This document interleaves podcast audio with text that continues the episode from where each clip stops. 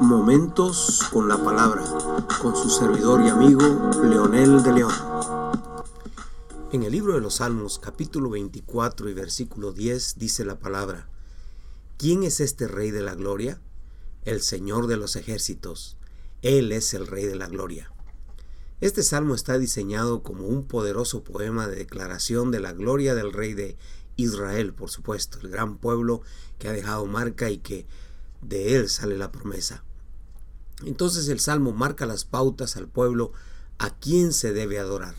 Eso lo deja claro y lo establece en todo este Salmo. También educa al pueblo a reconocer su grandeza.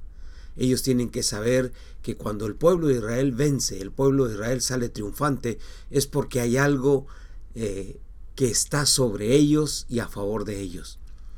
La enseñanza también que deja este salmo es quién es el que tiene el derecho a entrar siempre victorioso cuando vienen de las batallas. La gloria es por el rey, para el rey y en el nombre del rey. La gloria entonces no es para el pueblo ni para los súbditos, la gloria es para el rey del pueblo.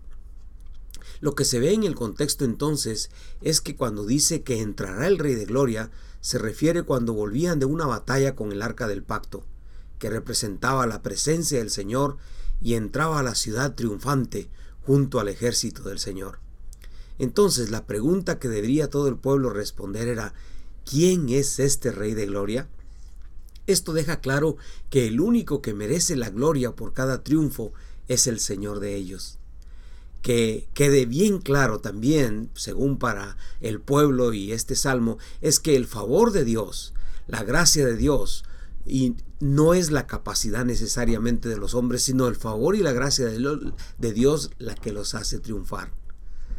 No se debe a la debilidad de los enemigos, no se debe a la astucia o al armamento que ellos tenían, sino se debe a que hay alguien que está interviniendo por ellos.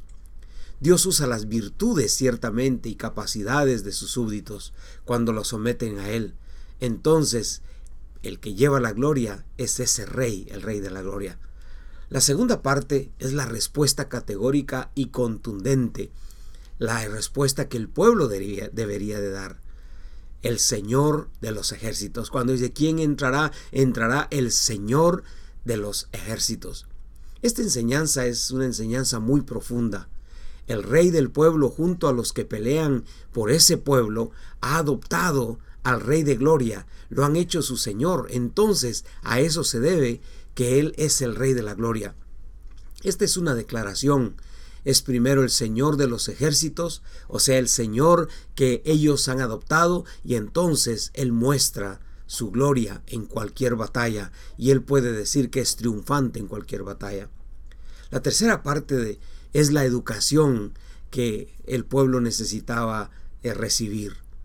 Se deduce entonces que el Rey de la Gloria es el Rey que ha sido adoptado por sus súbditos, que han, han reconocido que Él es su Señor. En las palabras sencillas, él, él es el Rey que muestra su gloria en batalla. Él es el Rey que no les hace pasar vergüenza ni pena. Él es el Rey que les da victoria ante cualquier circunstancia. Ellos están seguros porque el que brilla siempre ante toda la adversidad y problema es el Rey que ellos han adoptado y que nunca los va a defraudar. Ninguno que haya adoptado al Dios como su Padre, como su Señor y Salvador, será avergonzado. Él es el Dios de la gloria que siempre dará la victoria a aquellos que se someten y confían en Él a pesar de las circunstancias, por muy difíciles que parezcan.